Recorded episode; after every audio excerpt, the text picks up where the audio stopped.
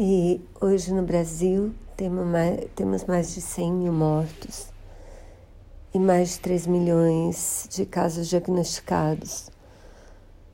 Ou seja, boa parte deles pacientes com quadros mais graves ou os próprios mortos, né?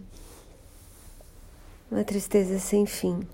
Um desses mortos recentes é um médico é infectologista formado na residência no Emílio Ribas, que é a referência de infecto aqui de São Paulo, e um dos membros de, de, do combate ao coronavírus na cidade onde ele morava.